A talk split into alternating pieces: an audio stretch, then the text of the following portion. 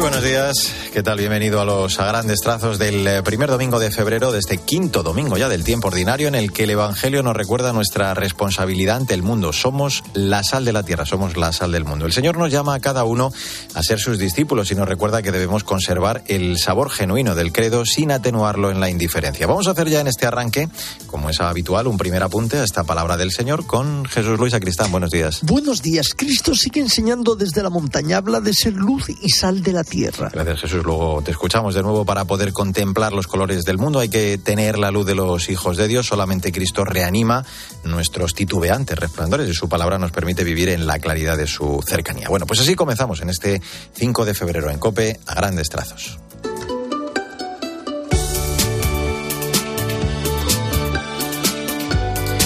Como siempre, cada domingo lo primero es el magisterio del Papa que pasa sus últimas horas en Sudán del Sur, donde llegaba el viernes en el cuadragésimo viaje de su pontificado. Esta mañana ha presidido la misa que ha acabado hace tan solo unos minutos en el mausoleo John Garang, en algo menos de un cuarto de hora. Está prevista la ceremonia, el inicio de la ceremonia de despedida en el aeropuerto internacional de Yuba. Desde allí, el Santo Padre va a tomar el vuelo que le va a devolver a Roma. En la primera parada de esta visita apostólica en el Congo, desde el corazón del continente africano, Francisco denunció la explotación salvaje de sus recursos por parte del primer mundo. Lo rendono straniero ai suoi abitanti. L'Africa non è una miniera da sfruttare o un suolo da saccheggiare. África no es una mina para explotar o un suelo que saquear, terminaba diciendo el Papa. En la primera misa el pontífice recordaba que los cristianos estamos llamados a ser misioneros de paz, a colaborar con todos a romper el ciclo de la violencia y a desmantelar las tramas del ocio, del odio. Ya en Sudán del Sur el lema de la visita ha sido que todos sean uno y que este país se encuentra dividido entre una mayoría cristiana en las regiones norte y sur y una mayoría animista en el centro. La religión musulmana apenas cuenta con una presencia testimonial en las zonas fronterizas con Sudán, aunque eso no quita que el crecimiento del Islam en los países limítrofes, especialmente Etiopía, exija un fortalecimiento del catolicismo en la nación más joven de la tierra. Por eso, la importancia de esta primera visita de un papa en estos días, que el obispo de Tombura Yambio, Monseñor Kusala, ha calificado como una bendición.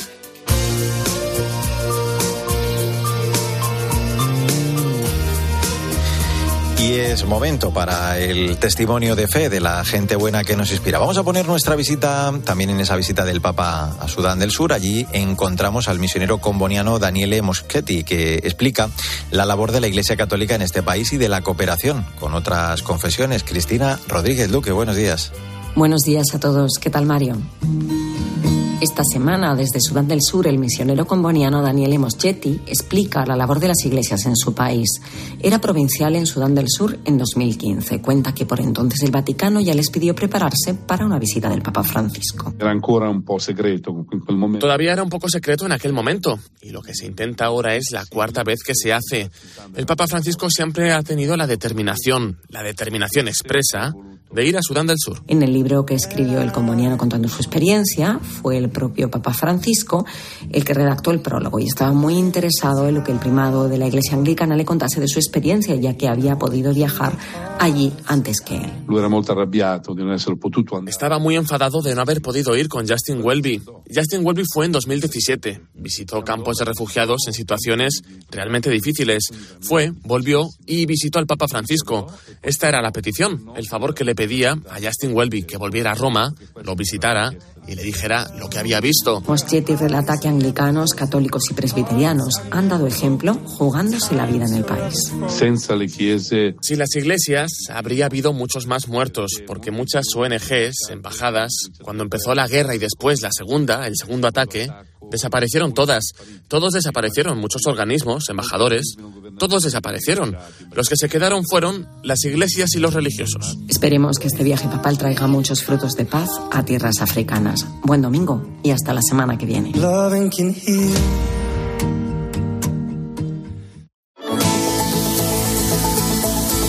Mario Alcudia. A grandes trazos. Cope. Estar informado.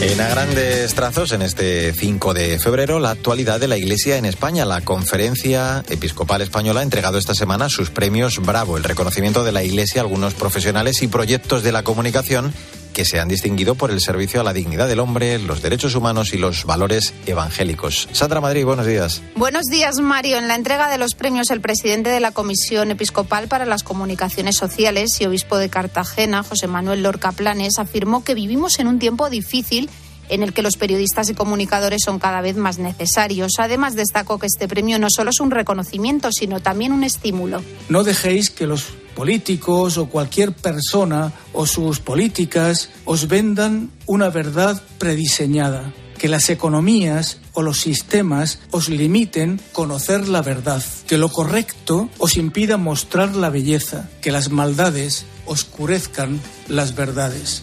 Entre los galardonados de este año destacan el Premio Bravo de Radio para César Lumbreras, Almudena Ariza, que ha sido reconocida en la categoría de televisión, Manuel Carrasco en música y el de prensa para el columnista del mundo Jorge Bustos. Por otro lado, en la categoría de comunicación digital ha resultado galardonada la revista Eclesia por el especial Una visita para la historia. En cine, Adolfo Blanco por la promoción y distribución en España de la serie de Chosen sobre la vida de Jesucristo y en comunicación diocesana al delegado de la diócesis de Tuy Vigo, Alberto Cuevas. En la presentación, Monseñor Lorca Planes recurrió a las palabras del Papa Francisco con motivo de la Jornada de las Comunicaciones Sociales. Si queremos hacer bien nuestro trabajo, tenemos que vigilar el corazón, nuestro interior, nuestros sentimientos, los buenos propósitos que fecundan buenas obras, la empatía con los otros, de manera especial con los que sufren y con los que están solos.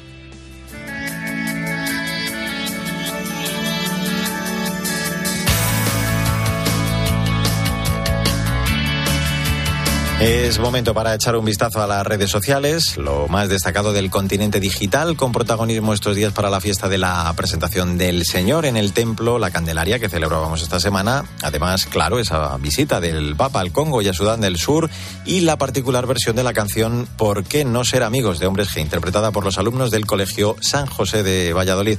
Paloma Corbí, buenos días. Buenos días, Mario. Esta semana hemos celebrado la fiesta de la presentación del Señor en el templo y el Santo Padre ha compartido en su cuenta de Twitter que este día nos recuerda cuál es la prioridad de nuestra vida, el encuentro con el Señor, especialmente la oración personal, porque la relación con Él es el fundamento de nuestra acción. El Papa Francisco ha estado esta semana de viaje apostólico en la República Democrática del Congo y en Sudán del Sur y a través de su cuenta de Twitter ha publicado varios mensajes. Cuando permanecemos dóciles en las manos de Dios, Él nos modela y hace de nosotros personas reconciliadas, que saben abrirse y dialogar, acoger y perdonar, preparar ríos de paz en las áridas estepas de la violencia.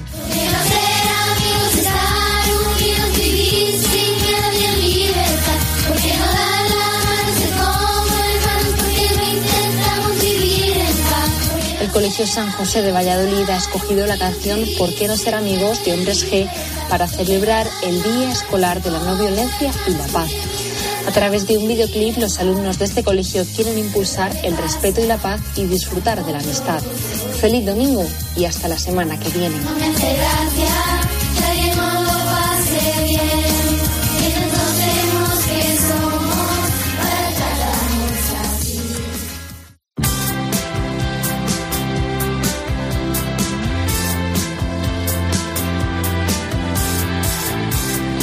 A grandes trazos, la literatura, como siempre con la selección de la directora de proyectos de Literocio, Maika Rivera, que este domingo nos recomienda Historia del Tiempo de Carlos Blanco, editado por Guadalmazán. El autor sostiene que no es sencillo definir este concepto porque se trata de un término que conlleva muchos interrogantes y su explicación ha ido cambiando a lo largo de los siglos, una necesidad que ya se experimentó en la más remota antigüedad.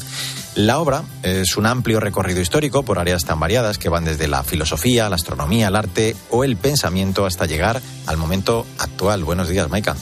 Buenos días, Mario. Justo esta semana que hemos visto tantos memes y recordatorios del divertido Día de la Marmota y la película de Bill Murray, Atrapado en el Tiempo, recomendamos este libro de Carlos Blanco, ingeniero y físico, que no se corta y aborda la cuestión. ¿Cómo expresaba San Agustín la dificultad para explicar el concepto del tiempo? Es la primera de más de un centenar de preguntas que irá encarando a lo largo de casi 600 páginas. Por ejemplo, en la doctrina de San Agustín, ¿cuándo y por quién fue creado el tiempo?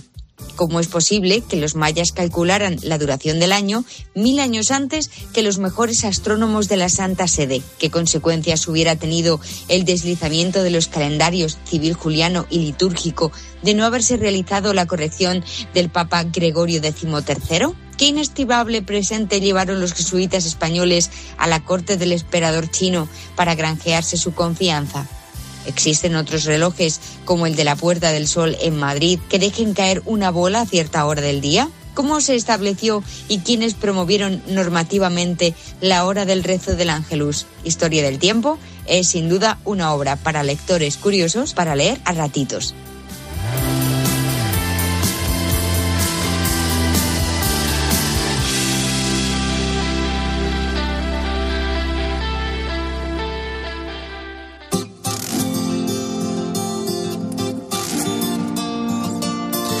...5 de febrero, tiempo para la actualidad de la Iglesia en el mundo. Este primer domingo de mes vamos a viajar hasta Guatemala para acompañar la posible desaparición de las casas del migrante que atienden a unas 25.000 personas al año. Esteban Pítaro, buenos días. Muy buenos días, Mario.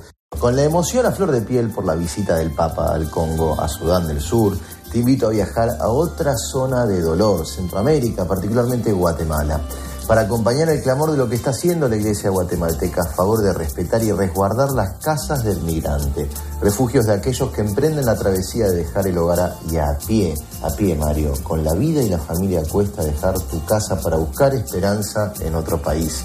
Ocurre que el Estado guatemalteco modificó la ley de migración con cláusulas que convierten a estas casas de acogida en la práctica en centros de control, que tipifican prácticamente al migrante en un ladrón, vericuetos legales que atentan, denuncian los obispos contra los derechos humanos. Y son 25.000 migrantes al año los que pasan por estas casas de la iglesia guatemalteca que hoy corren riesgo de perder su esencia, de desaparecer. Cuando vimos en la COPE que tal episcopado denuncia tal cosa, tal otra, no son solo declaraciones, son alarmas humanitarias a las que tenemos que atender cuanto antes para evitar llegar a desafíos inmensos como los que nos presentó el Papa en África. Atentos a Centroamérica, atentos a las casas de los migrantes en Guatemala. Vosotros sois la luz del mundo. Es 5 de febrero, quinto domingo del tiempo ordinario. En un tuit te ofrecemos ya el breve comentario, la aplicación de este evangelio para esta semana que ya iniciamos con Jesús Luis Sacristán. Buenos días. Saludos de nuevo. Muchas dificultades hay en el mundo actual. Para eso está la chispa del evangelio, para cambiar la tristeza en gozo. La chispa del evangelio, como dice Jesús Luis. Como San Pablo debemos hacer notar que no nos presentamos ante el mundo con sabiduría y persuasión humana, sino débiles y solo con el poder del Espíritu.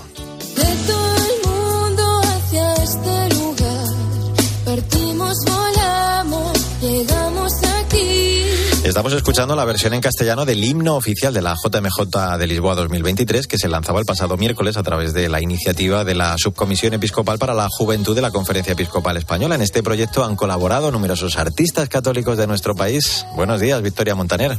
Así es, Mario, buenos días.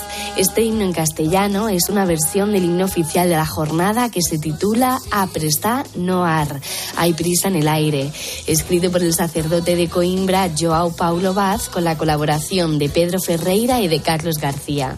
En este caso han colaborado a la guitarra Rubén Delis y Pablo Ramírez, y han prestado su voz nada menos que María Díaz, Marta Mesta, Jesús Cabello, Mingos Lorenzo y Juan Carlos Bajal de Airaban.